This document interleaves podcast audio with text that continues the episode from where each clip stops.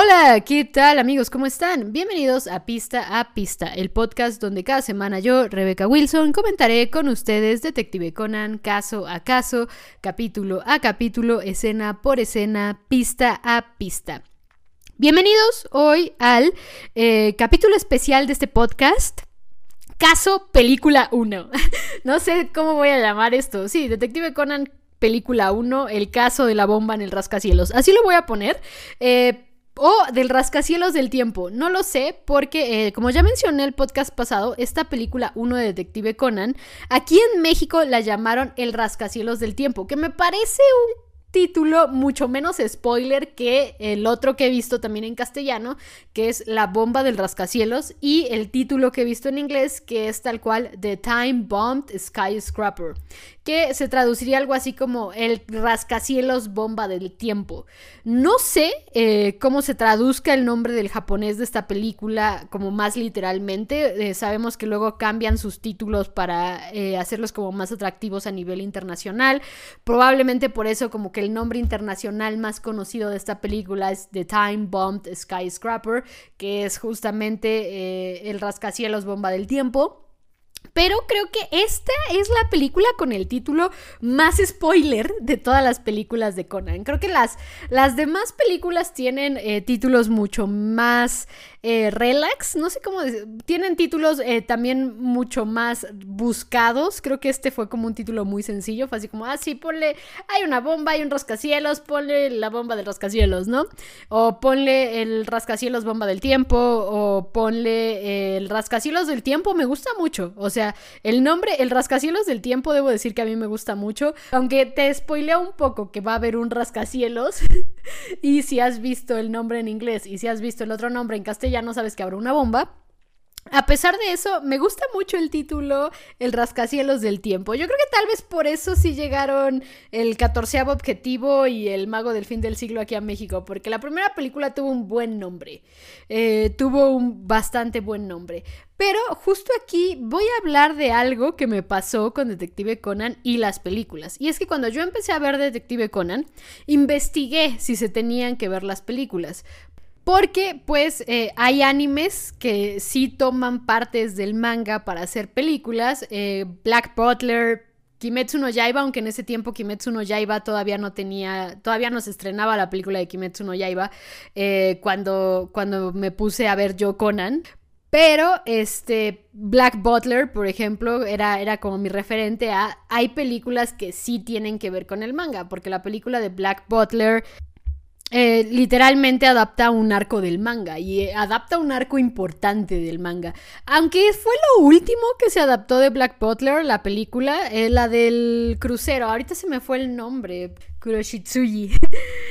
Eh, sí, Book of Atlantic, la película del barco, el Book of Atlantic de Black Butler, esa adapta un arco del manga. Entonces, como venía de eso, pero también venía de eh, películas de anime como las de Bleach y, y las de Inuyasha, que pues básicamente eh, los autores más o menos tienen que ver, pero no mucho. Eh, digamos que tiene un gran peso los estudios o el estudio de animación que las está trabajando. Eh, muchas veces la gente las demerita. Las de Bleach al menos yo debo confesar, a mí solo me gusta la de Fade to Black. Las de Inuyasha están palomeras, pero tampoco es como que me apasionen mucho las películas de Inuyasha. Entonces, y aparte venía de una muy mala experiencia, muy, muy, muy, muy mala la experiencia con Full Metal Alchemist y The Conquer of Shambhala. Entonces venía con muy pocas ganas de ver películas de anime por, porque la verdad es que más allá de la de Black Butler, creo que ninguna otra película de anime que yo había visto realmente me apasionase. Entonces cuando estaba viendo Detective Conan busqué, tengo que ver las películas y pues me quedé, me, quedé con la primera respuesta que vi, que pues fue una respuesta muy simple de no, no son canon, no tienen nada que ver con la historia. Este, y ese post pareciese que mencionó, me dio a entender ese post, lo vi en Reddit, pero, eh, o sea, no recuerdo perfectamente el post, pero a mí como decía, pero a mí me dio a entender como que hasta Gosho las demeritaba, que después descubrí que esto era totalmente incorrecto, pero en ese momento dije, ah, ok, o sea, las películas no las tengo que ver, vamos a ver Conan. hasta que llegas a eh, los capítulos 900 por ahí y aparece el personaje de Momiji, que aunque lo estás viendo en el anime previo a eh, los 900, aparece creo que un par de veces, ah, no haciendo mucho, no hace mucho Momiji, pero más o menos puedes eh, ver de qué va. Cuando aparece después en el 916 y más adelante también en el arco de Kyoto en el manga y en el anime, muchos personajes actúan como no context personaje. o sea, parece, o sea, me falta contexto de muchas cosas, sobre todo referentes a Momiji, pero luego también en Kyoto aparece Ayano Koji. Y entonces ahí me perdiste totalmente. O sea, de verdad yo sentía que me había perdido algo. Y, y literal, o sea, acabé el arco de Kyoto y dije, ¿qué me perdí? o sea, ¿qué me perdí? Y busqué en internet tal cual, ¿qué me perdí? O sea, ayuda. ¿Qué me perdí? Y pues eh, justamente me topé, creo que es con una lista muy famosa, eh, muchos fans de Conan la conocen, que es la lista eh, de cómo ver Conan lo más resumido posible. Me topé con esa lista y en esa lista mencionaba que la película de Carta de Amor Rojo Carmesí era casi como obligatoria pues justo para entender al personaje de Momiji y pues también para que conozcas a Yano Koji más allá de, de, lo que vas a ver en Kyoto, ¿no? Que a Yano Koji ni siquiera aparece por primera vez en la 21, aparece por primera vez en la película 7. Entonces, ahí dije, ok, la película 21 se tiene que ver, pero cuando yo vi ese post de Reddit, el post de Reddit decía así como, no vean las películas de Conan. Aunque no vi, no, no vi el año de ese primer post de Reddit sobre las películas de Conan, porque yo creo que el año hubiera influido mucho. Probablemente si era previa a 2014. Eh, muy probablemente si esa publicación fue previa a 2014, entiendo totalmente que dijera algo así como las películas no tienen mucho que ver, pero a pesar de eso, yo aún tendría argumentos para decir, yo creo que sí hay que ver las películas. Digo, creo que la recomendación de velas hasta el final o hasta que te pongas al corriente es buena, haciendo siempre la excepción de Carta de Amor Rojo Carmesí se tiene que ver antes del 916 del torneo de Kendo del Amor. Creo que es ahí, es ahí donde empezó mi confusión con, con todo lo que estaba pasando. Fue a partir de ahí que sí me sentía como, como que me faltaba contexto. O sea, a partir del torneo de amor de Kendo, yo sentía que me faltaba contexto. Y buscando el por qué me sentía así fue que encontré el vean la película de ah, Carta de Amor Rojo Carmesí. Pero pues, a pesar de ver esa lista, la verdad es que yo ya casi me había puesto al corriente con Conan para ese momento. Y entonces eh, dije, ok, me puse al corriente con Conan y pensé, no voy a ver las películas, no quiero ver las películas. Seguramente va a ser eh, lo mismo de eh, Bleach, lo mismo de Inuyasha, lo mismo y eh, peor tantito puede ser algo como Full Metal Alchemist y entonces no quiero que me pase lo de Full Metal Alchemist, no voy a ver las películas, mejor voy a ver los rellenos. Entonces yo me puse a ver los rellenos, pero en ese tiempo también mi mamá empezó a ver Detective Conan porque le llamó la atención, me dijo que le pasara algunos capítulos y eventualmente mi mamá también se puso al corriente con Detective Conan. Cuando se pone al corriente mi madre con Detective Conan, me dice que... Eh, ¿Cómo podría haber más?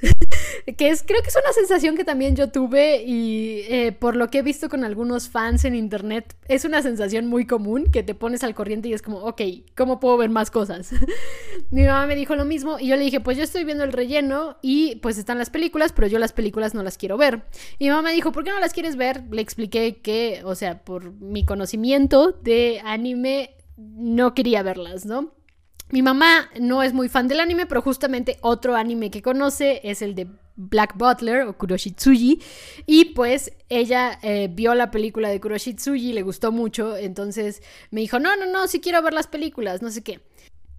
Entonces, pues yo todavía desconfiada de ver las películas, le dije, ok, vamos a hacer esto. Bajo la 1 y si nos gusta, bajo la 2 y si nos gusta, bajo la 3 y así sucesivamente, ¿no? Dije, seguramente la 1 no nos va a gustar. O sea, de verdad, yo, tenía con, yo iba con toda la actitud de seguramente la película 1 no nos va a gustar. Pero resulta que nos gustó. Y no solo nos gustó, nos gustó mucho. A mí me gustó mucho la película 1. Creo que a mi mamá la película 1 en este momento es de las que menos recuerda, pero cuando vio la película 1, o sea, recuerdo que lo primero que hizo fue decirme, me mentiste, me dijiste que no tenían nada que ver. Y yo recuerdo que me dijo eso y yo le dije, ¿a qué te refieres? Y me dijo, en esta película presentan a Shiratori. Y ahí fue cuando mi cerebro explotó.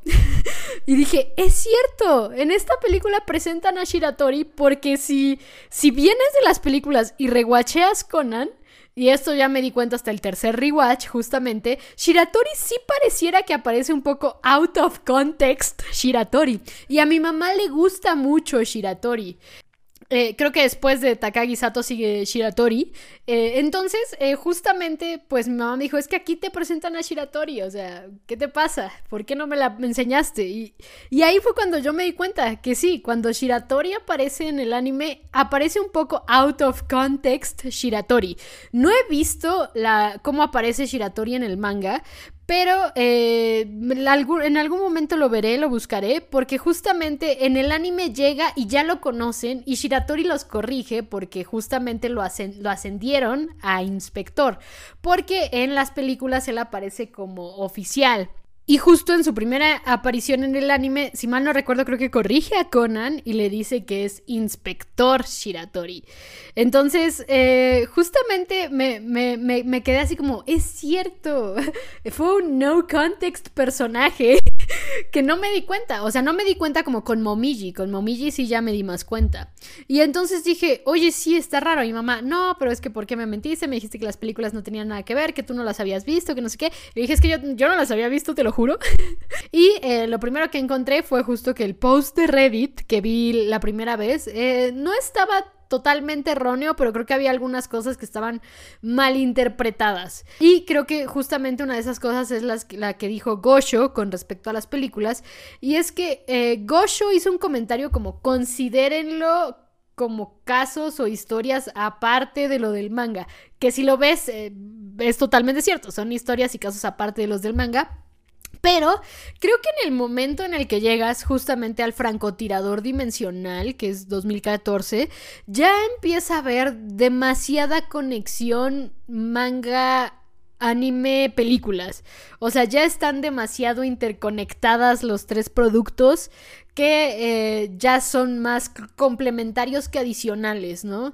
Eh, incluso creo que, eh, por ejemplo, los personajes que evolucionaron de personajes de relleno a personajes del manga, y pues justamente Shiratori que evoluciona de personaje de las películas a personaje del manga, y pues eventualmente el hecho de que hay ciertas cosas que se revelaron primero en las películas y ya después se revelaron en el anime, y la revelación en las películas iba como muy de la par con, con el manga, que es justamente por ejemplo, creo que lo de Subaru, eh, lo, de, lo de Subaru, la revelación de la identidad de Subaru, eh, creo que la gente como anime exclusive lo pudo haber visto primero justamente en, la película del francotirador dimensional.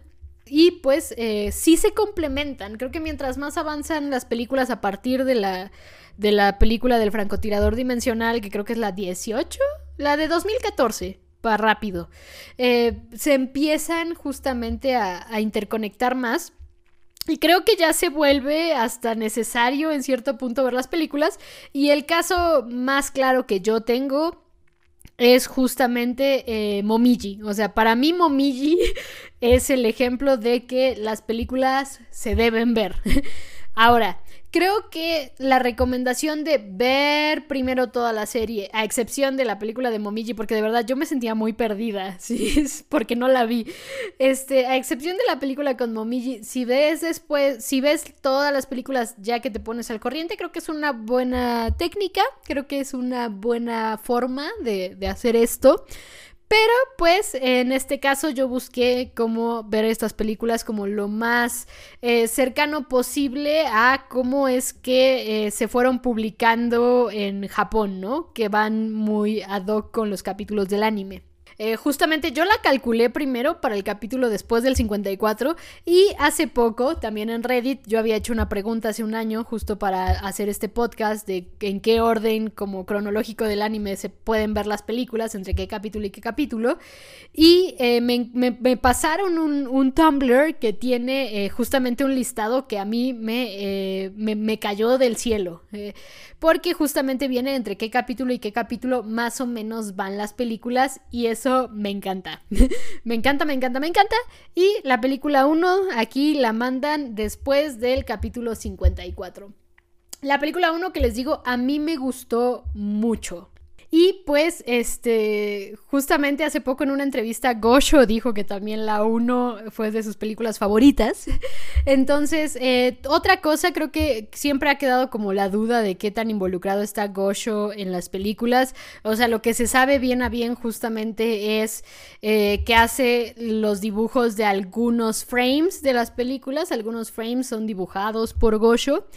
Pero eh, he visto algunas entrevistas de las películas, no de la 1, o sea, lo, más que he visto justo de la 1 fue la entrevista más reciente que le hicieron por Halloween Bride, eh, donde dice que la 1 es de sus favoritas, o su favorita.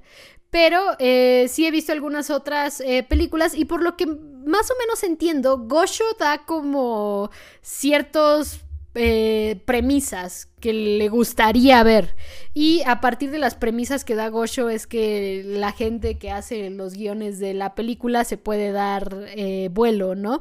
Y asumo Gosho revisará que no le estén cagando mucho en algo. Eh, en tal vez compartir información de más o que algún personaje esté como out of character. Supongo que Gosho revisará eso tal vez o tal vez confíe mucho en ellos, pero sí tengo entendido que al menos sí les da así como bullets eh, de premisas y a partir de eso eh, lo agarran para ellos construir la historia, ¿no? Y Gosho dibuja ciertos keyframes o, ciertos, ciertos frames de la película.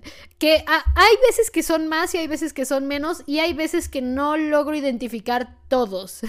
lo digo porque justamente con la bala escarlata eh, yo tenía las imágenes de cuáles eran los frames de Gosho y ya viéndolo en la película se me perdió, o sea, se me perdió así como, ah, este es un frame de Gosho, se nota mucho. Y hay otros que no se nota tanto que son frames de Gosho. Entonces, eh, no sé si, si, si, depende la cantidad de frames que hace Gosho en cada película, pero según yo, eh, pero eh, hace varios o uno al menos de los de la película, algunos frames, y hay unos que son muy obviamente dibujos de Gosho. Se nota luego, luego el cambio del estilo de dibujo y se nota luego, luego que son dibujos de Gosho. Eh, esta película eh, también tiene otra cosa que es, aquí te dicen cuándo, cuándo es el cumpleaños de Shinichi, porque de eso va esta película. Pero pues eh, vámonos ya a la película 1 de Detective Conan, The Time Bombed, Skyscraper. Y pues la película empieza justamente eh, con un caso, digamos, como normal, pero resumido. Es como un caso en cinco minutos, donde están en una mansión, que es la de Kurokawa, y pues Kogoro hace una mala deducción, y después de esta mala deducción, Conan lo duerme, da la deducción buena, enseña dónde están las pruebas, que es justamente en el calcetín de la persona que lo mató.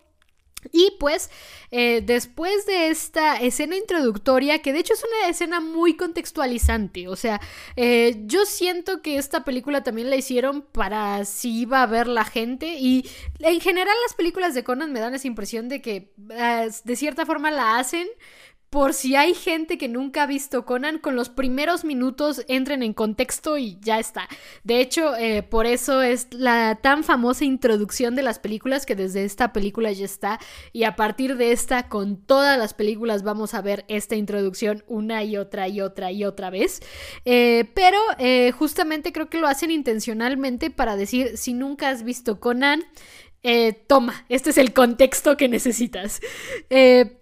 Y pues eh, justamente aquí primero te contextualiza muy padre porque es un, es un caso típico Conan, o sea, lo ves y aunque solo ves la resolución del caso, que son usualmente también los últimos cinco minutos de los capítulos, parece eso, los cinco minutos de un capítulo X, los últimos cinco minutos de un capítulo X, es lo que ves en estos primeros cinco minutos de película. Y después ya viene la introducción de las películas, que eh, casi siempre sigue el mismo formato. Obviamente cambian algunas cosas, pero esta también que es la primera introducción de las películas, pues Shinichi te cuenta el contexto de cómo llegó a ser Conan y después Conan te cuenta el contexto principal de Conan. Y presenta personajes y presenta sus gadgets. Hay películas donde Conan te presenta los gadgets específicos y especiales que van a usarse en esa película, además de los gadgets normales y eh, siempre presenta también los gadgets como más usuales. Hay algunas películas donde no se enfoca tanto en los gadgets y hay otras donde sí. Eh, y asumo que esto también se debe a qué tanto peso va a tener el gadget dentro de la película, ¿no?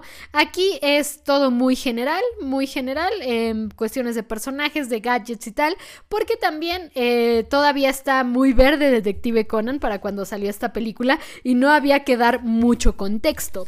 Pero esta introducción de las películas es un clásico, yo creo, o sea, eh, de hecho, eh, para Halloween Bride y creo que también para La Bala Escarlata, la introducción de las películas salió como un tráiler más incluso de la película.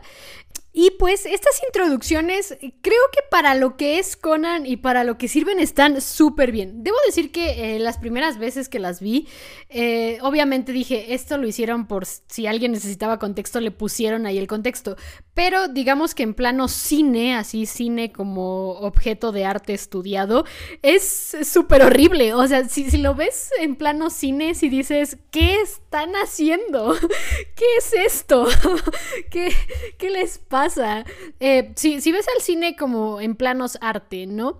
Y pues en mi caso, por ejemplo, que yo vengo de tomar y de dar clases de cine, eh, para mí me parecía así como, ¿qué es esto? O sea, la degeneración por la degeneración. Estas introducciones son la degeneración por la degeneración, o sea, de verdad. Eh, pero ya hablando un poco en serio, en planos comerciales, tienen total sentido del mundo. Y, o sea, también hablando en serio, o sea, para lo que es Conan, eh, funciona perfecto, o sea, funciona perfecto y y han llegado al punto de que mercadológicamente hablando han llegado a ser eh, usadas incluso como una, una cosa más para promocionar las películas. Creo que ha sido algo bastante interesante que ha evolucionado dentro de eh, cine de Conan. No sé si no sé si ahorita los académicos del cine se están suicidando con lo que acabo de decir, probablemente sí. Pero estamos hablando de 25 películas, próximamente 26 películas dentro de un año Estamos hablando de toda una institución de películas que aunque sean de lo más simple, de lo simple, de lo simple en cuestión cinematográfica, o sea, no aportan nada al estudio cinematográfico, creo que en estudios de mercado, en estudios eh, de consumo, son un fenómeno estudiable. O sea, lo digo muy en serio, creo que las películas, Detective Conan en general, es un fenómeno estudiable, eh, pero eh, más específicamente las películas, en planos cinematográficos no hay nada que sacarles, o sea, no aportan nada. Pero en planos este, comercial y en planos consumo, eh, hay, hay, mucho que estudiarles a estas películas. Entre esos, estas introducciones. O sea, estas introducciones no son tan gratuitas. Les digo, me ha tocado ver, al menos con La Bala Escarlata y con Halloween Bride, que se han utilizado estas introducciones como un extra adicional para promocionar la misma película. Entonces, eh, esto ya te habla de que estas introducciones, por más degenere del degenere del cine que sean, eh, funcionan muy bien. funcionan muy bien y funcionan para lo que son. Y pues después de la introducción de la película, la clásica introducción de la película, vamos a la casa del profesor Agasa, donde están el profesor y Conan. Y Conan está justamente revisando los correos, el correo, las cartas de fan, los correos, como si fuera esto los 2000. No, no, no, las cartas de los fans que le han escrito a su papá Y es el profesor el que dice que su último libro del varón nocturno ha sido todo un éxito. El varón nocturno, que ya después escucharemos ese término en dos contextos diferentes y a mí me gusta. Eh, por lo pronto solamente lo hemos visto en el capítulo donde presentan a los papás de Shinichi, que el papá de Shinichi está disfrazado del varón nocturno cuando eh, hacen pasar porque lo secuestran. Pero pues justamente el libro fue un éxito y eh, Conan dice que su papá está en Suiza, entonces él no puede ver su, su, correo y pues el profesor le dice, bueno, pero tu papá te está dando chance de hacer lo que quieres, entonces devuélvele el favor. Conan dice, sí, sí, por supuesto. Y es también que el profesor está construyendo algo, Conan le pregunta qué y pues básicamente dice que es un invento que piensa vender como juguete y hacerse millonario. Y pues Conan se burla un poco de él como siempre. Eh, diciendo que siempre dice que se va a volver millonario y nunca lo ha hecho. Pero eh, también Conan reflexiona que si Shinichi ya no está recibiendo tantas cartas de fans es porque ya lo han olvidado. Pero entre las cartas de su padre hay una carta que es para Shinichi y la escribe Morilla Teiji. Esta persona le dice que lo está invitando a tomar el té en una fiesta que hará en el jardín el 29 de abril. Aquí sí son muy importantes las fechas. Eh, en Conan las fechas son un poco... las puedes dejar ir, pero aquí sí son importantes las fechas. Entonces, le va a invitar a una fiesta del té el 29 de abril. Y pues eh, Conan le dice al profesor que si conoce a Morilla Teiji y es básicamente uno de los arquitectos más famosos de Japón. Pero pues Conan es Conan, no es Shinichi, no puede ir a la fiesta y es por esto que le habla a Ran y le pide que vaya ella en su lugar junto con Kogoro y con el niño ese que vive con ellos, ¿cómo se llama? Así Conan. es que me encanta que, o sea, estás viendo a Conan hablando con Ran, con el corbatín, con la voz de Shinichi pero pues justamente le dice que si pueden ir. Ran le dice que eh, sí va a ir, pero con una condición y es que el próximo sábado se vean en el cine Beika a las 10 de la noche para que puedan ver una película. Y Ran le insiste en que tiene que ser el 3 de mayo. Entonces, Conan se pregunta por qué tiene que ser a fuerza el 3 de mayo pues eh, a pesar de que Conan se está preguntando esto, también Ran le pregunta a Conan qué color le gusta más y pues Conan responde que rojo y Ran dice, ah, lo sabía, qué bueno que escogiste rojo. Conan piensa, también es tu color favorito el rojo. Y pues eh, eventualmente cuelgan y Conan se sigue preguntando por qué el 3 de mayo, qué tiene de especial el 3 de mayo. El 4 de mayo, eso sí, sucede un evento importante en las novelas de Sherlock Holmes, entonces eso sí lo recuerda, el 4 de mayo, pero no sabe por qué este, el 3 de mayo es tan importante para que se vean Shinichi Ran. Mientras va caminando se encuentra con Megure y aquí es donde Megure le presenta a Shiratori a Conan. Aquí le dice, mira Conan, él es Shiratori, es alguien que se acaba de pasar a nuestra división y Shiratori le dice, Megure me ha contado que te das cuenta de cosas en los casos y Conan como siempre aplica el cala de es una coincidencia.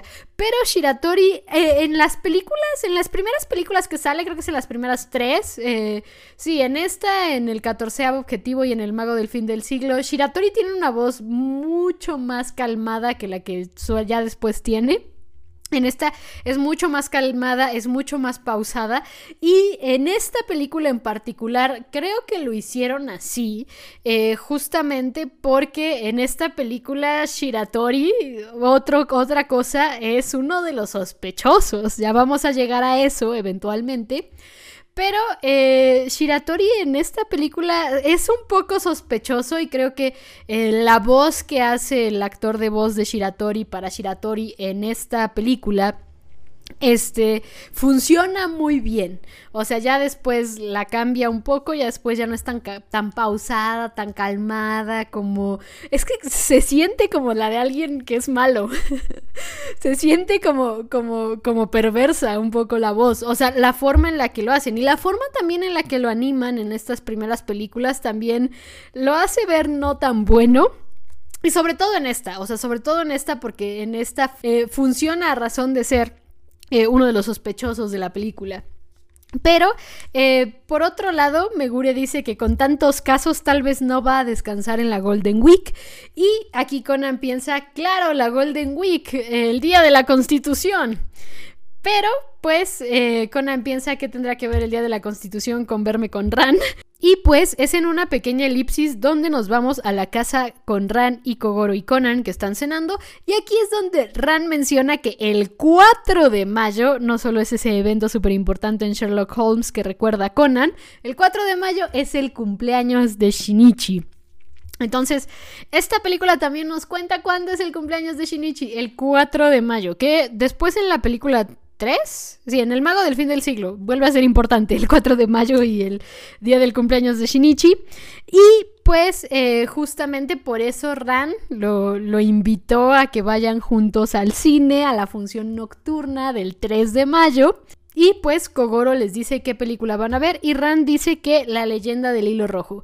Eh, Ran cuenta un poco con respecto a cómo va la leyenda del hilo rojo, pero no solo es por eso porque ella quiere ver la película, sino porque en sus horóscopos, más específico en el de Shinichi, el de ella no lo vemos. Dato curioso, no se sabe a día de hoy cuál es el cumpleaños de Ran cuándo es el cumpleaños de Ran. Cada año he visto que los fans se inventan uno, pero no, el cumpleaños de Ran no se ha dicho. Y creo que en algún punto, en alguna entrevista, Gosho dijo que sí tenía planeado hacerlo. Quién sabe si eso sigue en pie. Se ve que la entrevista ya es de varios años atrás. Eh, pero a día de hoy no se sabe. El cumpleaños de Ran también es un misterio. Pero vemos el horóscopo de Shinichi y en el horóscopo de Shinichi marca que su color de la suerte es el rojo y Ran dice que el de ella también es el rojo, aunque no sabemos cuál es el horóscopo de Ran porque el cumpleaños de Ran es un misterio. Nadie sabe qué va a pasar el día del cumpleaños de Ran, pero Gosho pareciese eh, que dio a entender algo con respecto al cumpleaños de Ran. No lo sé porque no he visto la entrevista de donde salió esa información, pero es algo que ha ido circulando en el fandom de Conan. Y cuando llegas y te pones de lleno al fandom, eventualmente llegas a ese punto. Eh, no se sabe cuándo es el cumpleaños de Ran. Y Gosho dio a entender algo con respecto a cuando escriba el cumpleaños de Ran. Entonces, el cumpleaños de Shinichi, por otro lado, lo tenemos en esta película y eh, Ran justamente lo invitó a la función nocturna porque Shinichi siempre se olvida de su cumpleaños y ella siempre se lo recuerda. A pesar de esto, a Kogoro no le hace mucha gracia que se vayan a la función nocturna porque son dos jóvenes y pues Kogoro como que no quiere que pase algo entre Ran y Shinichi. Lo da a entender totalmente porque hasta Ran le dice no seas indecente, deja de pensar eso. Y mientras lo regaña, le suelta así como el que suelta cualquier cosa. Vamos a la fiesta del té de eh, Morilla. Y pues eh, Kogoro dice que por qué tiene que ir él. Y pues Conan dice para que un gran arquitecto se encuentre con un gran detective. Por lo que terminan yendo a la casa de Morilla.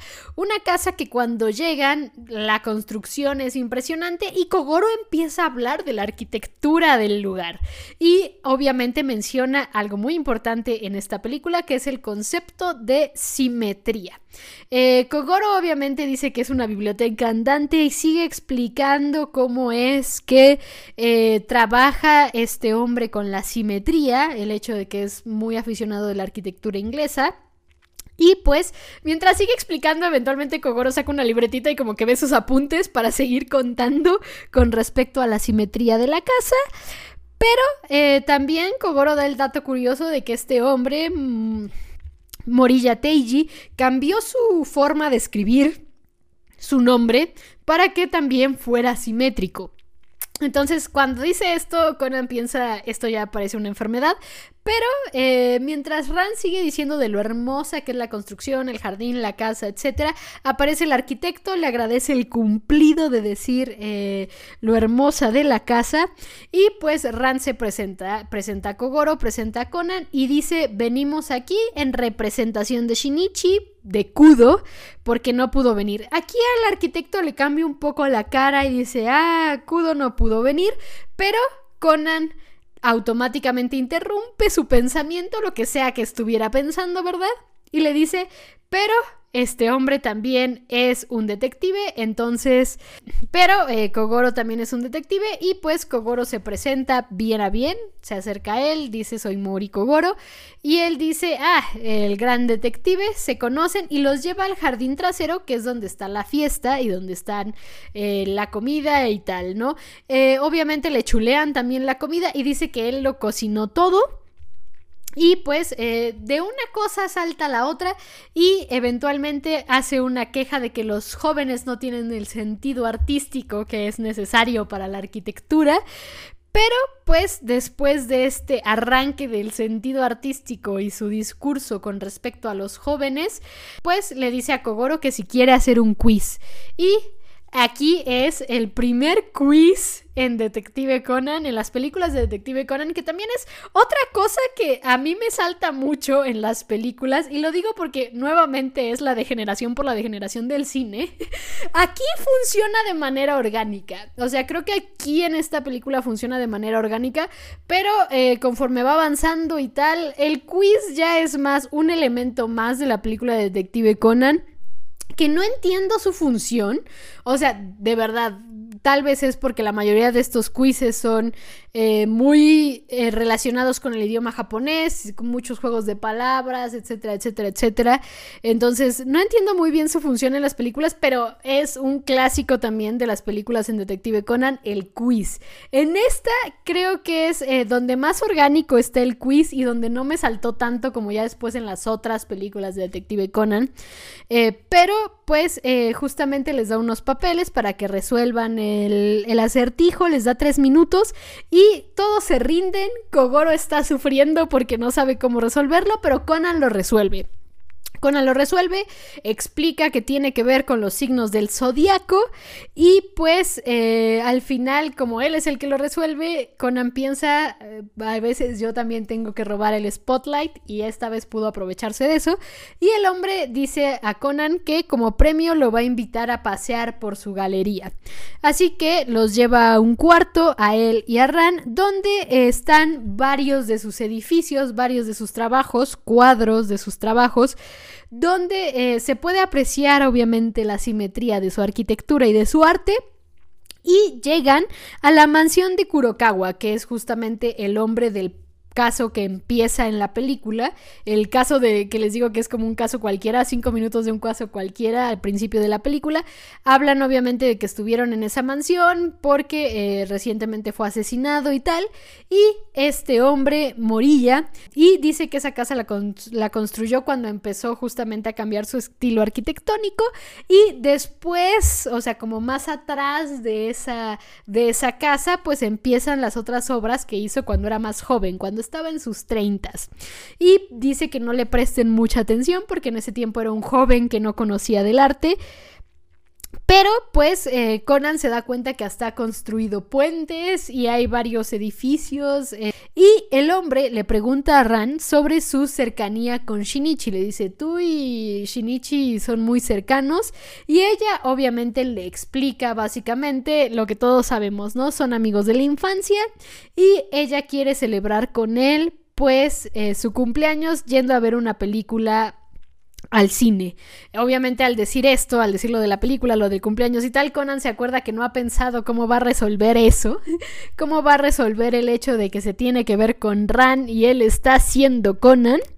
Y pues eh, mientras está platicando de Shinichi y de lo que va a hacer con él para su cumpleaños, Ran ve una, una foto, un cuadro del edificio Beika, que es donde está el cine Beika, que es donde se citó con Shinichi el 3 de mayo a las 10 de la noche y Justamente esa información se la da al hombre, al arquitecto. Le dice, en este edificio me voy a ver con Shinichi a esta hora porque ahí vamos a celebrar su cumpleaños. Y obviamente el señor dice, ay, qué bello, qué bello la juventud, ¿no? qué bella la juventud. Y pues después del qué bella la juventud, tenemos a Conan pensando todavía qué voy a hacer. ¿Qué vas a hacer, hijo? ¿Qué vas a hacer? Y después de esto tenemos una elipsis al 3 de mayo, que Ran se va temprano a buscar el regalo de Shinichi y Conan piensa, faltan 10 horas para las 10 de la noche, ¿qué voy a hacer? Y justamente Conan va con el profesor y el profesor le dice pues lo hubieras rechazado, le hubieras cancelado y Conan dice que no podía, en su corazón no podía rechazarla porque la veía emocionada mirando su calendario. Mi corazón, el mío, mi corazón que shipea a Shinran, así siente como lo apretujan.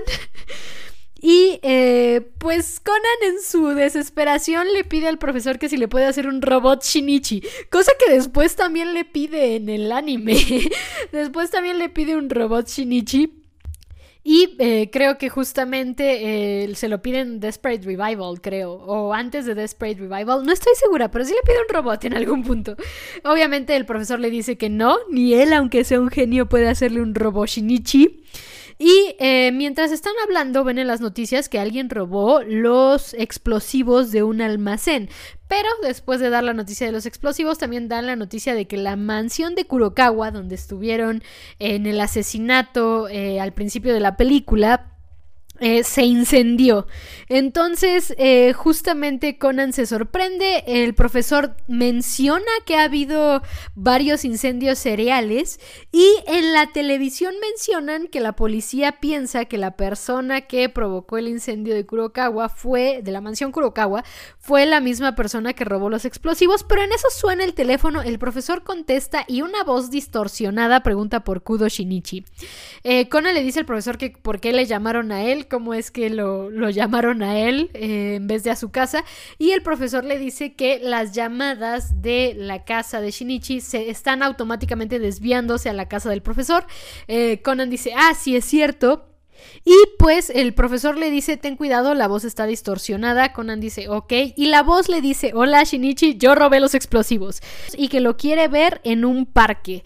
Eh, obviamente Conan le dice que qué está diciendo. El hombre le pide su celular a Conan. Conan le dice que por qué se lo va a dar. Le dice que si quiere perder su contacto eh, con la única persona que le puede decir de los explosivos. Entonces Conan le da su número y pues le vuelve a decir que lo esperan en el parque porque le quiere enseñar algo importante. Y al decir esto, pues Conan toma su patineta y se va rápidamente mientras que se va corriendo le dice al profesor que le llame al inspector Megure y Conan va por la ciudad en su patineta mientras empieza a sonar el tema principal de Detective Conan. No sé, es, según yo hay dos temas principales, eh, Kimi Gaireba y Boku Gairu, pero bueno, siempre me cuesta mucho trabajo diferenciar cuál es cuál. o sea, eh, sí hay una diferencia porque ya que los escuchas dices, ah, ok, ahí está la diferencia, pero así como, como en la cotidianeidad me cuesta trabajo diferenciarlos, o sea, es como escucho uno y después el otro digo, ah, ok, ahí está la diferencia. Pero bueno, suena uno de los temas principales de Detective Conan. Conan llega al parque y están los Detective Boys, Ayumi, Genta y Mitsuhiko jugando con el avión. Eh, bueno, con un avión a control. El avión, dicen ellos, se los dio un hombre. Y pues eh, Conan automáticamente dice, ahí está la bomba. Porque aparte el hombre dijo así como, es un avión explosivo. el hombre es cero sutil, casi casi les dijo, en este avión hay una bomba. Conan intenta quitarles el avión, forcejean. Y eh, sueltan el control justamente cuando Conan les dice que hay una bomba. Pero pues en el, entre el forcejeo y el susto rompen el control. Y la solución que encuentra Conan es patear el control hacia el avión, que el avión explote. Y eh, justo que ahí ve que son justamente el tipo de explosivos que se robaron y que vio en las noticias que se robaron.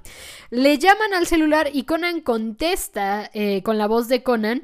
Y entonces el hombre dice, Shinichi siente que es como esta, esto que está pasando es tan poco que lo puede resolver un niño, pues entonces niño te voy a decir que hay otra bomba en la estación Beika que va a explotar a la una de la tarde.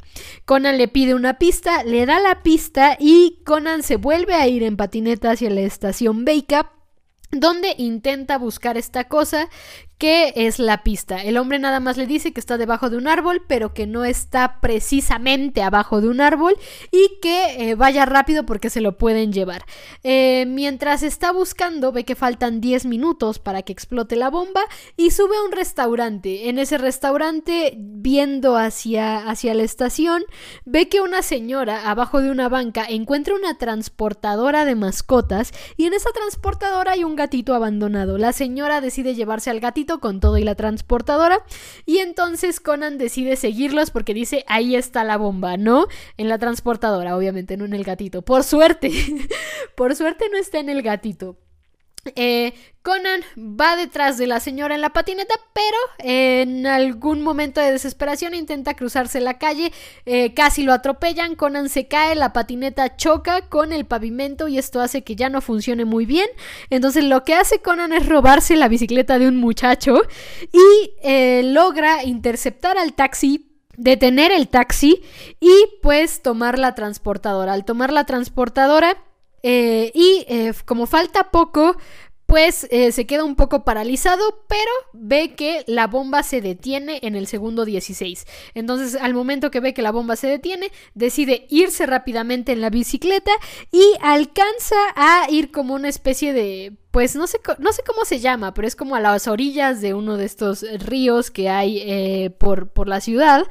Eh, decide irse a una de esas orillas y en una especie como de descampado, ahí explota la bomba y pues la onda explosiva de la bomba avienta a Conan, él se pega contra un árbol y pues tenemos un pequeño corte donde Ran está comprando la camisa roja que va a ser para Shinichi, mientras que en las noticias justamente están informando de esta otra explosión que hubo.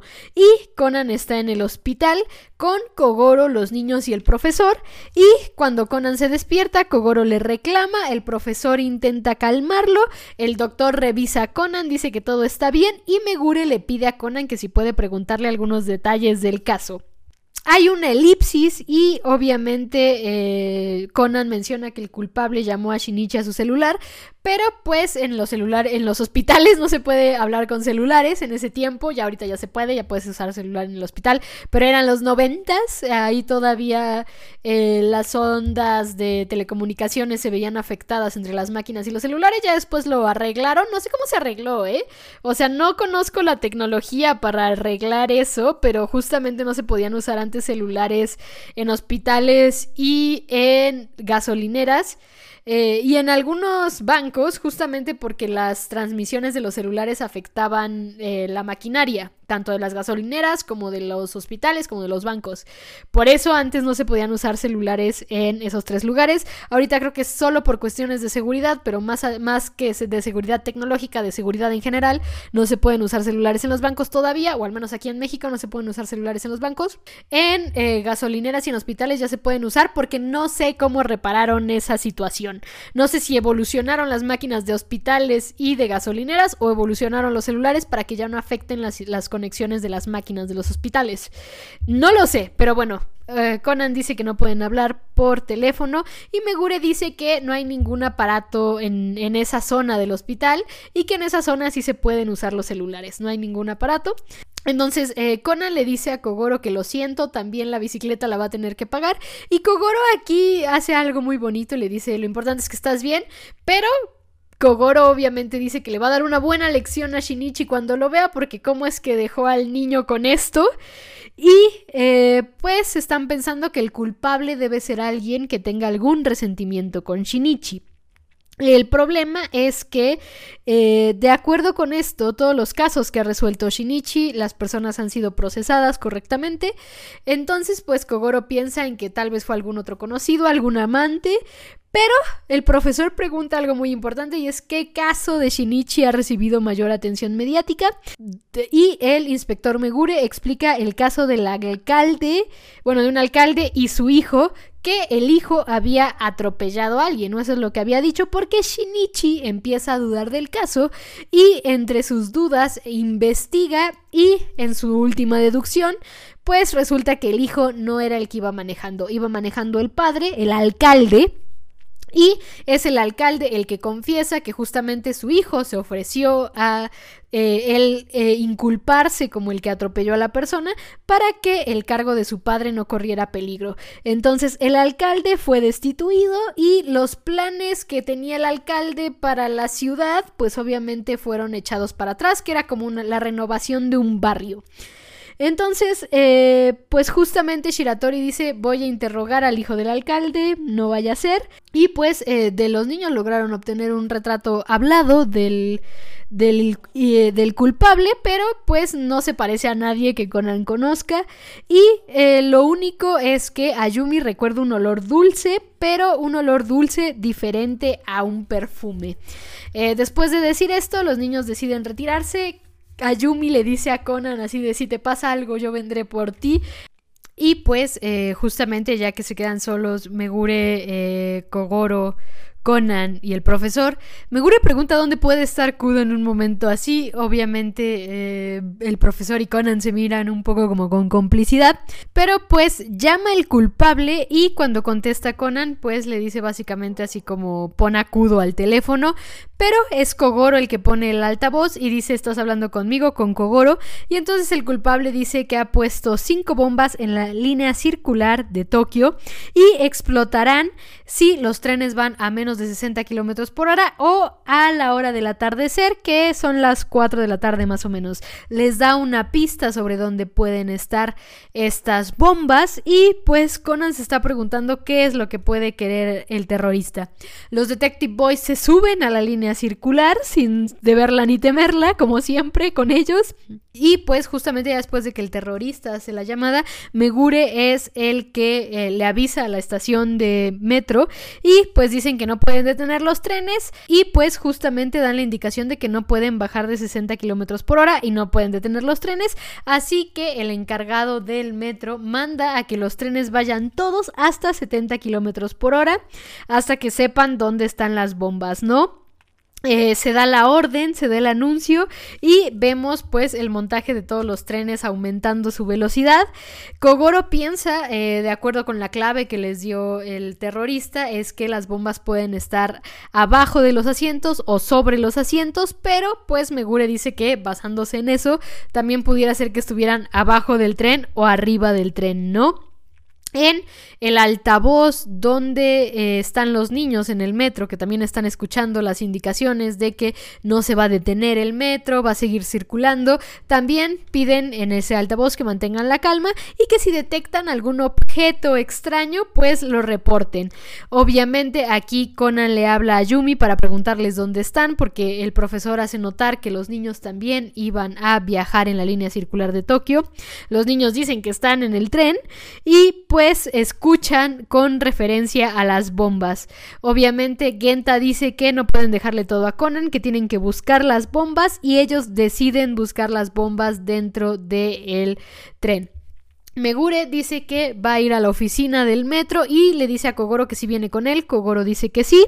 Y pues justamente reportan que ningún tren ha explotado, pero pues ningún tren tampoco se ha dejado eh, de mover. Siguen pensando justamente cómo es que puede ser eh, que esto suceda, Conan sigue pensando al respecto y pues tenemos una pequeña elipsis donde Randy y Sonoko están en una cafetería platicando. Obviamente hay una mención nuevamente del color rojo, del hecho de que es el color de la suerte de Shinichi y de Ran del mes de mayo.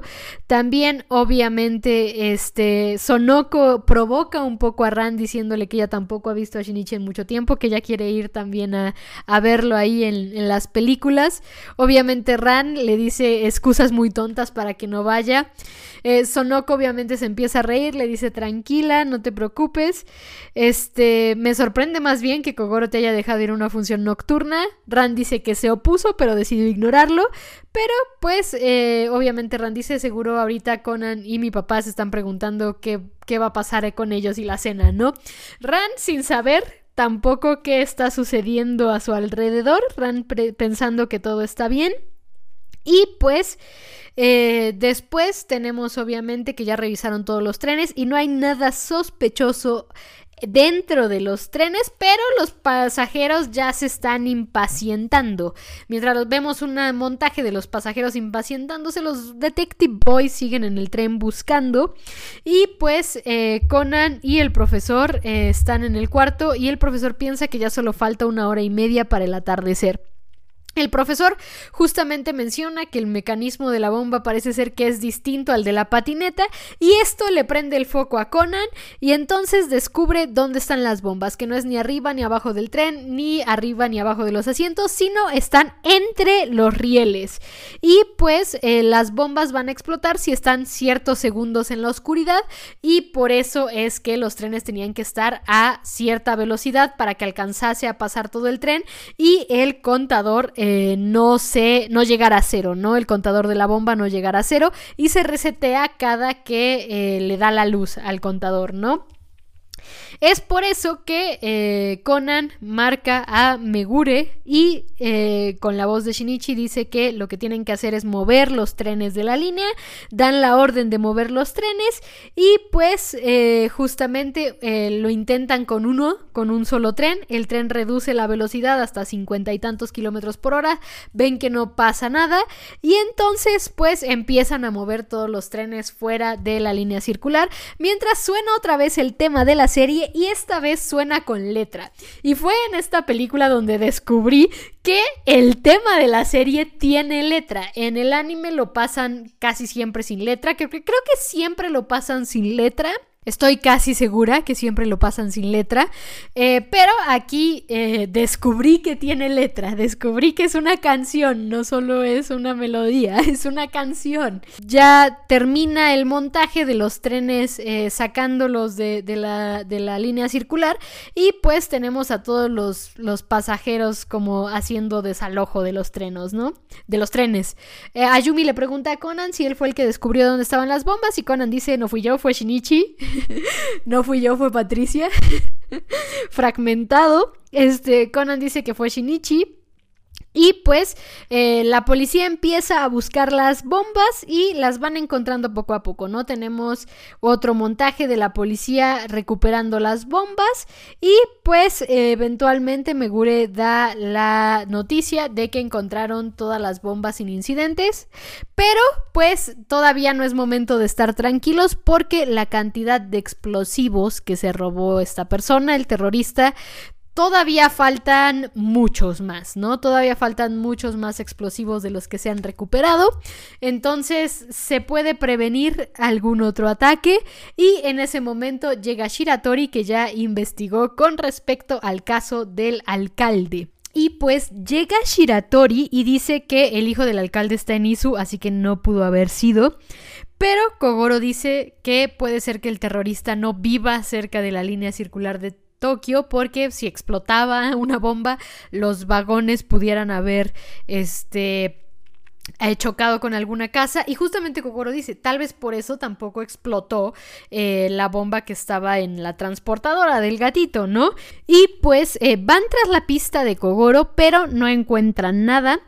Y mientras están pensando qué podría ser, qué podría ser, Conan pregunta eh, dónde estaban las bombas en la línea y resulta que estaban como en lugares aleatorios y una estaba en un puente.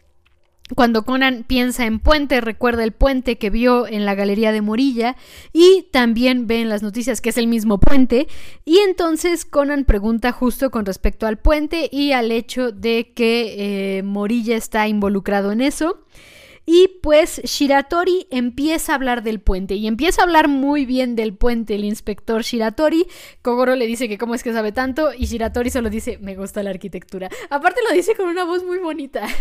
me gusta mucho el Shiratori de esta película. Aunque eh, da la impresión, a mí me da la impresión de que a partir de este momento empiezan a trabajar a Shiratori como si fuese un sospechoso.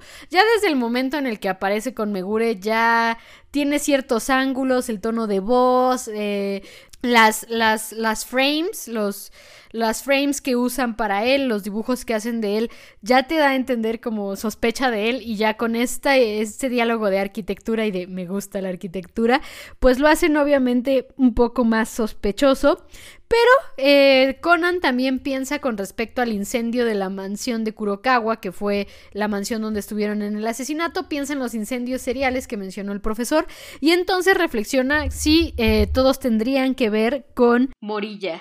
Eh, Shiratori piensa sobre la reflexión de Conan, hacen otra, hacen otra eh, toma de eh, Shiratori que nuevamente lo hace ver un poco sospechoso, pero pues tenemos un pequeño corte para ver que Ran se despide de Sonoko y Sonoko le dice al menos róbale un beso. totalmente de acuerdo contigo, Sonoko, o sea, Ran al menos debería robarle un beso a Shinichi, pero uno bien, ¿eh? uno bien. Pero pues eh, después de este pequeño momento en donde te muestran dónde está Ran, eh, que estaba dejando a Sonoko y después camina hacia el edificio del cine, resulta que justo todas las mansiones incendiadas son mansiones diseñadas por Morilla. Eh, así que hay una gran posibilidad de que el pirómano y el terrorista sean la misma persona y pues dentro de la deducción de Kogoro piensan que Shinichi solo fue una distracción, eh, mientras que la persona está más relacionada con Morilla. Y Conan mismo piensa que todos los diseños, todas estas mansiones, fueron diseñadas cuando Morilla estaba todavía en sus 30 años, ¿no? deciden ir a buscar a Morilla y Conan dice, yo los, yo los guío hacia donde está y agarra sus cosas y se va corriendo, a pesar de que le dicen que pues todavía no le dan el pero Conan dice ya me siento bien. Mientras van camino a casa de Morilla, eh, pasan por la zona en donde se detuvo la bomba. Shiratori menciona, esta es la zona donde se detuvo la bomba. Y Conan nota las farolas, ¿no? Conan nota las farolas y le llaman la atención. Pero ya están en la casa del arquitecto. Conan ve una foto y le pregunta por su padre, pero es Shiratori el que se avienta todo un discurso con respecto del padre, con respecto de la arquitectura. Y el hombre, Morilla, dice que él heredó la casa eh, después de la muerte de sus padres, ¿no? Y Shiratori hace un comentario mala ondita con respecto a. Fue justo también por ese tiempo en los que los diseños de Morilla empezaron a, a mejorar. Pero pues eh, Morilla prende una pipa y entonces Conan nota el olor y decide irse corriendo hacia la galería. Cuando ve, cuando va hacia la galería, recuerda las palabras que dijo Morilla cuando estaba ahí con Ran con respecto a que las obras de su juventud no las tomen mucho en consideración. Mientras piensa esto, también ve que hay algo tapado, quita eso tapado y ve que es una maqueta sobre el proyecto de la nueva visión de la ciudad de Nishitama y entonces recuerda que justamente con el arresto del alcalde y el hecho de que tuvo que ser destituido de su puesto, se canceló ese proyecto. Entonces eh, Conan ve que la maqueta es justamente la ciudad simétrica y las farolas de la maqueta se parecen mucho a las farolas del eh, parque. Entonces Conan dice, ya sé quién es el culpable, y pues decide ir al estudio. En el estudio ve unas cosas que dice, ah, esto me puede servir, lo tomo, me sirve. También ve un encendedor que le llama la atención. Pero pues nos vamos también con Kogoro Megure y Shiratori y pues Megure recibe una llamada de Shinichi que les pide que eh, los reúna a todos en la galería. Y cuando eh, van hacia la galería, em, Morilla, el arquitecto, dice, primero déjenme pasar a mi estudio, pasa a su estudio, toma el encendedor, van hacia la galería y en la galería Morilla reacciona cuando ve que la maqueta está destapada, ¿no? Eh, Shinichi pide que pongan el altavoz, dice que ya descubrió al asesino, pero Kogoro dice yo también ya lo descubrí y culpa a Shiratori. Obviamente Kogoro da la explicación de por qué cree que Shiratori es el culpable y debo decir que pareciera ser que también esta última parte de eh, la película, o bueno, la parte... Eh, mm, estos eh, minutos que hemos tenido con Shiratori en la película, sí pareciera que lo hacen sospechoso. El problema es que a mí, a mí, a mí que vi la película, eh, ya sabiendo quién es Shiratori, pues obviamente me dio mucha gracia la deducción de Kogoro porque obviamente Shiratori no es el culpable ni el asesino ni nada. Eh, Shiratori solo estaba ahí. Shiratori es un pan de Dios a veces. Eh, pero justamente Kogoro explica por qué Shiratori pudo haber sido y hasta eso la explicación de Kogoro tiene bastante sentido.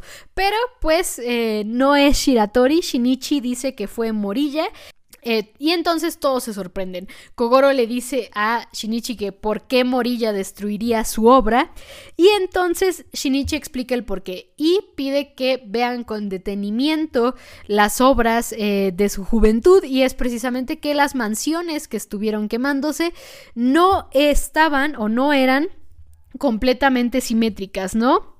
Entonces, eh, pues justamente lo que quería era destruir sus obras no simétricas, también entre ellas se encontraba el puente, por eso es que la bomba y pues su plan original era justamente eh, unirse eh, con la revitalización, la reforma de esta ciudad eh, con el alcalde, pero pues cuando el alcalde fue arrestado, pues ya se le arruinó todo su plan al que le dedicó parte de su vida y que iba a ser el pináculo de su carrera y que iba a ser el, el punto máximo de su carrera y pues culpó o quiso vengarse de Shinichi, ¿no?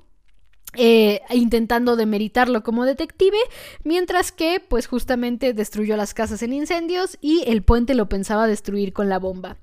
Eh, el hombre eh, dice que muy bien la deducción y todo, pero no hay pruebas.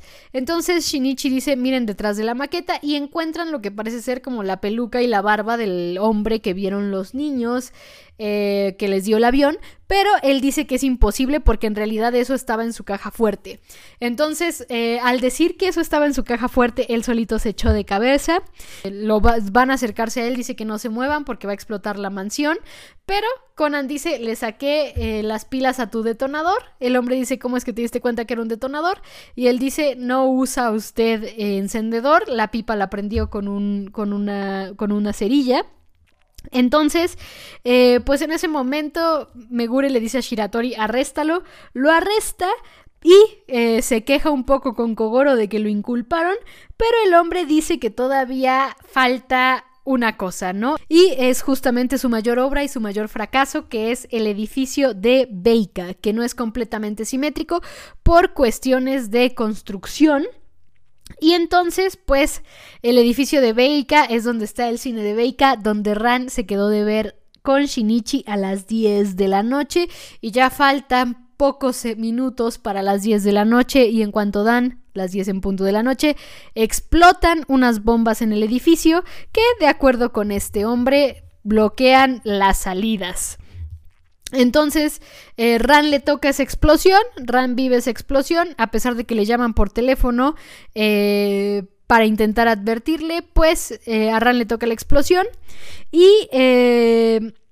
y pues el hombre dice que todavía falta el Big Bang, todavía falta la gran explosión, ¿no? Y le dice a Conan que le diga a Shinichi que se apure porque su noviecita va a explotar.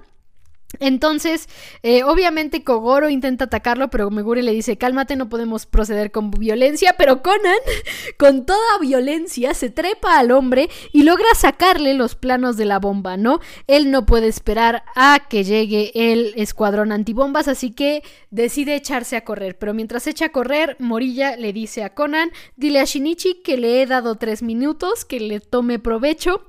Conan se va y tras él Megure y Kogoro, que Megure mientras tanto le dice a Shiratori, encárgate mientras tanto de Morilla. Y pues cuando llegan al edificio, Kogoro está gritándole a Ran, Kogoro está gritándole a Ran, Conan entra al edificio y logra llegar hasta la salida de emergencia de eh, donde está el cine, ¿no? Del otro lado de la puerta está Ran, le llama por teléfono, Ran logra contestar el teléfono y pues, aunque le dice a Shinichi que eh, no saben la situación en la que está, Shinichi le dice que claro que sí, que está del otro lado de la puerta, pero no hay forma de abrirla, así que él se quedó atrapado afuera. Y pues eh, le pregunta si hay algún objeto extraño.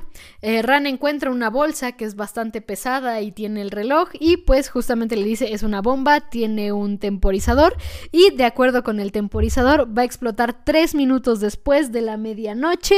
O sea, tres minutos después de que eh, sea el cumpleaños de Shinichi. Por eso el disfrútalo. Y pues eh, justamente quedan 18 minutos para que explote la bomba y Conan dice no tienen tanto tiempo, así que le pregunta a Ran con la voz de Shinichi si tiene tijeras, ella le dice que sí, que por qué, y entonces Shinichi le dice vas a desarmar una bomba. Ran le dice que va a caminar hacia la puerta, abre la bolsa, ve la bomba, saca las tijeras y le dice a Shinichi estoy lista.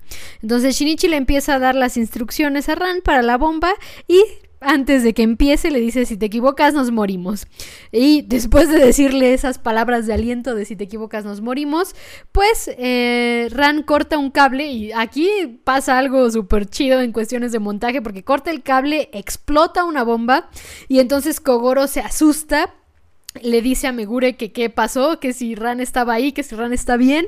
Megure le dice que explotó una bomba en una sección donde no estaba Ran, no le pudo haber llegado, pero pues el hombre, Morilla, le dice, a tu hija le quedan 15 minutos y Kogoro lo, ataca, lo, intenta atacar y le dice, aparte, el último cable va a decidir su destino.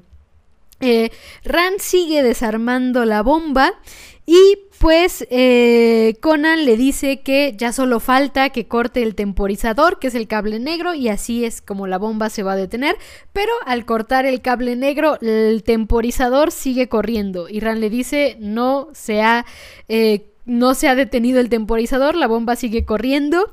Y que todavía quedan dos cables, uno rojo y uno azul.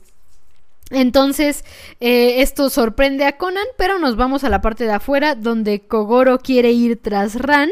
Shiratori intenta detener a Kogoro, pero pues el hombre eh, sigue mirando hacia el edificio y Conan piensa que ha puesto esos dos cables a propósito y quedan tres minutos. Cuando quedan tres minutos, pues eh, piensa que cable deben cortar, pero empiezan a sonar también las campanadas de que ya son las 12 de la noche, ya es la medianoche. Y Ran le dice a Shinichi, feliz cumpleaños. y me encanta esta escena, porque, o sea, desde feliz cumpleaños hasta toda esa escena me parece de las escenas más Shinran que hay en la vida. Y a mucha gente le gustan, a mucha gente le gustan. Eh, en la exposición que creo que ahorita hay en Japón de las películas de Detective Conan eh, hay como un montaje donde está una figura de Conan del lado de la puerta y del, en la puerta tú te puedes sentar eh, como si fuera Ran.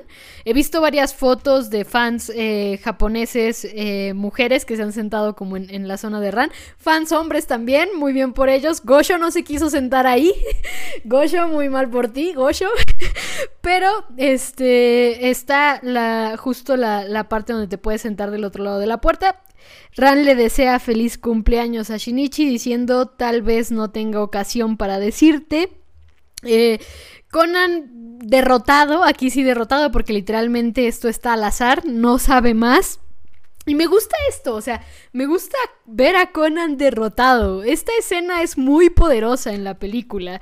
Eh, porque sí, creo que es la primera y de las pocas veces que eh, ves a Conan derrotado. De hecho, en el, en el manga, en el anime nunca ha pasado, si no estoy recordando mal. En las películas pasa dos veces, esta y otra, que es el detective del mar, del mar lejano, creo que sí se llama, en castellano. Eh, la otra película donde vemos a un Conan derrotado. Eh, aquí me gusta mucho, o sea, aquí me pareció la novedad. Dije, wow, porque Conan cae derrotado, este, y le dice, corta el que quieras. me encanta, o sea, me encantó esta, o sea, me encanta mucho, les digo, desde el feliz cumpleaños, el, el impacto emocional que causa en la audiencia, las palabras de Ran. Luego, corte a Conan derrotado, o sea, de verdad es un wow para mí. Conan derrotado diciéndole corta el cable que quieras, para mí fue impacto total. o sea, de verdad, para mí fue impacto total el corta el cable que quieras. Y empieza a sonar una canción que debo decir, he visto esta película solo dos veces, esta sí no la he visto tantas veces como, como el anime. Esta película la he visto dos veces y no recuerdo nunca esa canción. O sea, no recordaba haber visto esta canción. Esta vez le puse atención a la canción. Eh, repetí la escena algunas veces ahorita antes de, ponerle play a la grabación. Pero la canción está muy bonita, ¿eh? La canción está muy bonita. Suena una canción medio tristona, con letra tristona, bonita. Y eh, obviamente aquí viene la escena de yo me quedaré aquí, si vamos a morir, vamos a morir juntos. Y pues después de decir estas palabras, caen unas piedras que eh, los separan a ambos de las puertas, ¿no? O sea, a Conan lo separan de la puerta, a Ran la separan de la puerta. Y pues eh, ya no la puede escuchar, ya no puede escuchar a Shinichi del otro lado de la puerta, Ran. Y piensa en qué color cortar y obviamente piensa en el color rojo y en el hecho de que pues eh, ella ha estado diciendo toda esta película y pues ya por días en tiempo de la historia ya ha estado diciendo justamente que el color rojo es su color de la suerte de ella y Shinichi. Pero, pues, eh, mientras Conan descubre que Ran ya no lo escucha, llega un equipo de rescate que ve a Conan y, pues, intentan llevarse a Conan. En ese momento, Conan recuerda también lo del color rojo y eh, piensa que esto del color rojo también lo escuchó este hombre y dice, el color rojo es una trampa, Ran, no cortes el color rojo, pero Ran no lo está escuchando. Y aquí viene un señor montajazo. O sea, creo que quiero retractarme a lo que dije al principio de este podcast de las películas de Conan no traen nada nuevo bajo el sol. Aquí fue un montajazo, ¿eh? Discúlpeme, Tiemes, señor montajazo, porque se pone en blanco y negro. Ran está a punto de cortar el cable. Se están llevando a Conan. Y en blanco y negro no ves a dónde se acercan las tijeras de Ran, qué cable cortan, pero corta el cable, todo se queda en silencio, empiezan a ver que no pasa nada, vuelve el color y nos vamos a la cara del hombre, del criminal.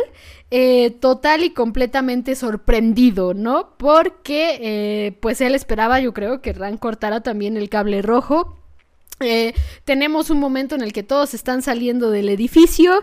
Eh, obviamente Kogoro está llorando al ver que Ran está bien. Llegan unos periodistas a entrevistar a Megure y a Kogoro. Y pues Conan y Ran se encuentran, ¿no? Ahí pues eh, Ran le dice a Conan... este, ¿qué te pasó? ¿Por qué traes esa venda? Conan le dice, me caí. Ran le dice, ten cuidado. Y le pregunta si ha visto a Shinichi. Conan le dice la cantaleta de siempre, Shinichi se tuvo que ir, pero pues eh, Conan le dice, Shinichi quedó con curiosidad de por qué es que no cortaste el cable rojo. Y pues eh, Ran dice que ella y Shinichi están unidos por el hilo rojo, así que ella pensó que no debía cortar el cable rojo y con estas palabras, Conan queda sorprendido y empieza a escucharse una de mis canciones favoritas de las películas, que es Happy Birthday, feliz cumpleaños, Happy Birthday, de Kyoko. Es una canción que debo decir, eh, no mucha gente la menciona, no mucha gente, cuando mencionan como sus canciones favoritas de las películas, no mucha gente menciona Happy Birthday de Kyoko. Yo creo que Mías es como la tercera, cuarta favorita, probablemente, ¿eh? pero eh, tendría que revisitar y revisar bien a bien canción por canción de las películas, pero sin temor a equivocarme, yo diría que es como la tercera o la cuarta. la canción que más me gusta de las películas de Detective Conan es Time After Time de Mike Kuraki. Eh, y la segunda canción eh, que me gusta es la de Carta de Amor Rojo Carmesí, que también es de Mai Kuraki. Esas son mis dos canciones favoritas de películas de Conan. Y en tercer lugar, yo apostaría por Kyoko o tal vez por Don't Wanna Lie de, este, de PC. Pero Happy Birthday seguramente sí es por ahí de eh, mi tercera canción favorita de las películas o la cuarta. Estoy dubitativa con Don't Wanna Lie. tal vez Don't Wanna Lie sea tercer lugar o tal vez sea cuarto, no estoy muy segura. Y pues esa canción me gusta, Happy Birthday de Kyoko. Y pues después de Happy Birthday nos vamos a la escena post créditos, donde solamente tenemos aquí una escena post créditos muy sencilla. Ella después le, le echaron más ganitas a las escenas post créditos. Pero esta es una escena post créditos muy sencilla, donde eh, justamente nada más es Conan preguntándose, yo no veo ningún hilo rojo, supongo que es porque estoy en el cuerpo de un niño, y pues aquí acaba la película, ¿no? Eh, debo decir eh, que en lo personal, a, mí, eh, debo decir que eh, cuando acabó esta película fue como, ok, no voy a bajar la 2, voy a bajar la 2, la 3, la 4, la 5, la 6, la 7, la 8, la 9, la 25. bueno, no, la 25 no porque todavía no ha salido, ¿no? Pero bajé hasta la, en ese tiempo, pues la 23, que era la de El puño del zafiro azul, que de hecho ya sabía de la existencia de esa película porque justamente uno de mis primeros acercamientos con Detective Conan fue el meme de Thanos y de Avengers Endgame. Y eh, justamente pensé, están chidas, o sea, ya desde la primera película dije, están chidas, porque al final de cuentas esta película creó otras 24, ¿no? O sea, si no fuera por esta película, no existirían las otras 24 que existen ahora en este momento, ¿no? En ese momento, cuando yo vi Conan, pues las otras 23. Eh, pero, pues, eh, bueno, no, las otras 22. Todavía no se estrenaba La Bala Escarlata cuando yo vi Conan. Eh, la primera vez todavía no se estrenaba La Bala Escarlata. Estaban los trailers como a todo lo que dan. Acababa de salir el segundo tráiler de La Bala Escarlata. Después, al poco rato, pues anunciaron que se canceló. este, y pues se estrenó hasta el año pasado. Pero eh, justamente en, en ese momento, 23 películas de Conan, dije, sí han de estar chidas.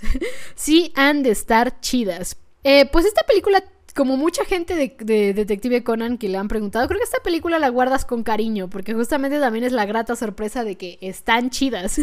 están chidas las películas. A mí me gusta esta película. No es mi favorita.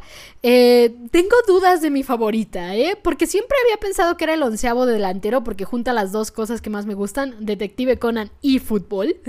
las dos cosas que más me gustan en la vida, Detective Conan y fútbol.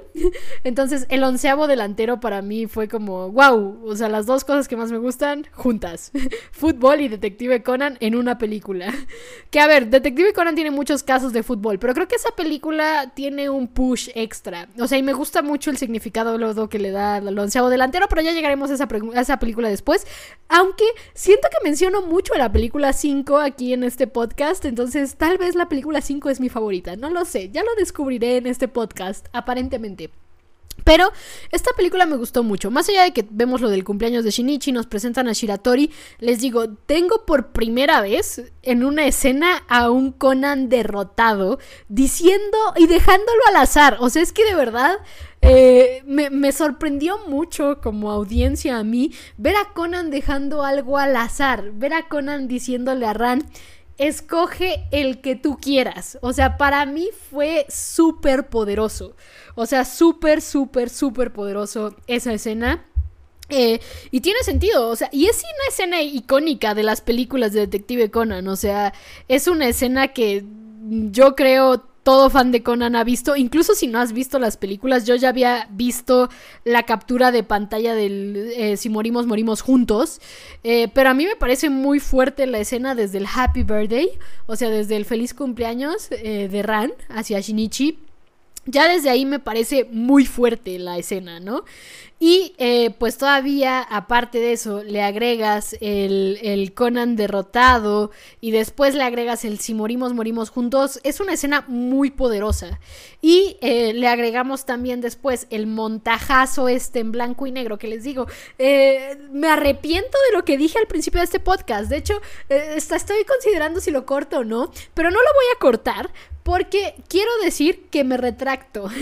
me retracto en un mismo podcast. Las películas de Conan sí tienen ciertos montajes buenos. Al menos esta ahorita que lo estoy viendo sí tiene un buen montaje, ¿no? Eh, esta idea de te pongo en blanco y negro, audiencia, no ves qué, cable cortó, todo está en silencio total y después regreso con el hombre impactado, o sea, con ruido de fondo y el hombre impactado, es un buen montaje. Y eh, la escena de eh, Conan, Conan rendido es una gran escena, creo que eh, de verdad es algo que la audiencia necesitaba ver, eh, o al menos yo como audiencia necesitaba ver, porque es algo que no sucede como tal en el manga y en el anime. Eh, ver a un Conan decir, dejémoslo al azar, no ha pasado. el hecho de que aquí Conan dice, escoge el que tú quieras y si morimos, morimos juntos madre mía, qué poder. O sea, qué poder de, escena. Me encantó. O sea, esa escena fue el, estas películas tienen algo que aportar al mundo de Detective Conan. No sé qué sea, lo descubriré, voy a verlas todas. Eso fue, o sea, para mí esa escena fue lo que a mí me compró. Fue, estas escenas sí tienen cosas que aportar a los fans de Conan. Y necesito verlas, necesito ver qué me van a aportar estas películas. Y creo que hay películas que aportan cosas interesantes. Hay otras películas, y debo decir que en su gran mayoría hay películas de Conan que son muy entretenidas, funcionan muy bien para fans, pero no aportan mucho. Que a ver, ya lo descubriré también en este podcast o reviéndolas eh, eh, aparte. Eh, ya lo descubriré también en este podcast conforme vayamos avanzando, porque por ejemplo, yo diría que esta película tal vez no aporta nada, pero ya haciendo el podcast me doy cuenta de lo mucho que aporta esta película a los fans de Conan, a la historia en general y eh, al cine. al cine no aporta nada, pero tiene cosas rescatables en cuestión cinematográfica. Al principio del podcast dije que no, pero aquí me retracto sí tiene cosas rescatables en cuestiones cinematográficas. Eh, tal vez no sea la gran cosa, ni sea una novedad, ni sea aquí el, hilo negro del montaje cinematográfico. Pero definitivamente esta película es un señor película. A mí me gusta mucho, o sea, me parece un peliculón para lo que es. O sea, obviamente no voy a decir, ay, sí es un peliculón, el pináculo del cine. Eh, no voy a decir, uy, sí es un peliculón en todas las de la regla, obviamente no. Pero para lo que es, para fans de Conan me parece un peliculón. Y muchas de sus películas me parecen peliculones. O sea, no son pocas, tampoco son todas. Eh, hay varias películas que son entretenidas. Debo decir que hay algunas películas que yo considero un poco aburridas. Aunque eh, hasta eso las películas que considero aburridas creo que aportan cosas interesantes, ¿no? Eh, las dos películas, las únicas dos películas que yo diría no están tan chidas sería la 7, pero aporta mucho, sobre todo si te gusta Heiji y Kazuha, aporta muchísimo. Si te gusta Heiji y Kazuha. Y eh, también, eh, también si te gusta Shinran, aporta muchísimo esa película, porque es un reencuentro Shinran en las películas. Es el único. Y eh, la partitura del miedo, o sea, creo que la partitura del miedo tiene cosas interesantes también en planos Haibara Conan, y en planos Conan por sí solo como personaje tiene cosas interesantes la partitura del miedo, pero el caso no me, no me atrajo mucho, ¿no? De ahí en fuera, película 1 es una cosa bárbara. A mí me gusta mucho. Eh, a ver, o sea, si tuviera que decir como qué películas me gustan mucho en este momento, pues se me viene eh, La bomba del rascacielos, eh, me gusta mucho también El mago del fin del siglo. Me gusta mucho eh, Cuenta regresiva al cielo, que es la 5, la que siempre menciono. Eh, me gusta mucho también la de Rani sonó con el avión, que es El mago del cielo plateado, creo que es la, que se llama el, mago del cielo plateado. Esa también me gusta mucho. obviamente el onceavo delantero. The Raven Chaser. No sé si es antes o después del onceavo delantero. The Raven Chaser. Esa me gusta mucho aunque hay gente que no le gustó, no sé por qué. Eh, el francotirador dimensional también me gusta muchísimo. Eh, la pesadilla más oscura, peliculón. Eh, después de la pesadilla más oscura, creo que seguiría La Bala Escarlata, creo que es eh, la siguiente que dije, wow, qué película. Eh, la Carta de Amor Rojo con Carmesí está bien, me gusta la canción y está bien como película. ¿Cuál es la que sigue antes de... ¿Cuál es la que sigue antes del Puño del Zafiro Azul? El Puño del Zafiro Azul está bastante entretenida, ¿eh? O sea, entiendo porque ahorita ha sido la más... Ah, cero, ¿no? antes del Zafiro Azul está cero. Creo que cero me gustó, pero tengo como algunos peros eh, en cuestiones de la película, ya llegaremos ahí. Pero al final de cuentas, la película 1 es la que empezó todo. Aquí empezó todo el rollo con las películas, porque eh, Gosho mismo dice que pensó que la película 1 iba a ser la última y que después siguió pensando lo mismo durante varias películas. Y después en la entrevista más reciente todavía, aparte de todo, dijo, creo que todavía lo pienso. Así como esta podría ser la última. Genera mucho dinero. Eh, y parece ser que TMS dijo que ya tenían planeada hasta la 30, entonces bien ahí TMS, creo. Gosho, bien ahí también, creo, no lo sé, Gosho, Gosho. Ahorita te amo un poco por todos los spoilers que han salido eh, de los cap de los capítulos eh, 1096. Ahorita salieron los spoilers. Y también el 1095 salió esta semana. Todavía no he visto las traducciones.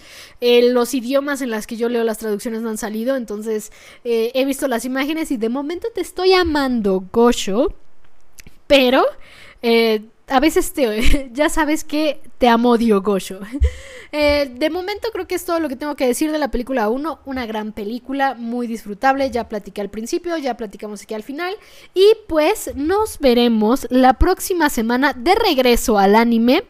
Las películas las vamos a dejar en pausa hasta el eh, ciento, bueno, 109 dice en la lista que yo estoy aquí viendo para ver las películas en orden, pero eh, quiero ver si el 109 es o no relleno porque eh, no lo sé, entonces podría ser antes del 109 o podría ser en el 109. El 109 es relleno. En el 105, wow, hay muchos rellenos ahí. este, en el 105 va a ser cuando después del 105 vamos a ver la película el catorceavo objetivo, un poco enfocada en Kogoro y en Eri. Eh, y eh, tiene cosillas interesantes el catorceavo objetivo, también tiene algo muy rescatable, Kogoro y Eri, eh, pero ya iremos a ello.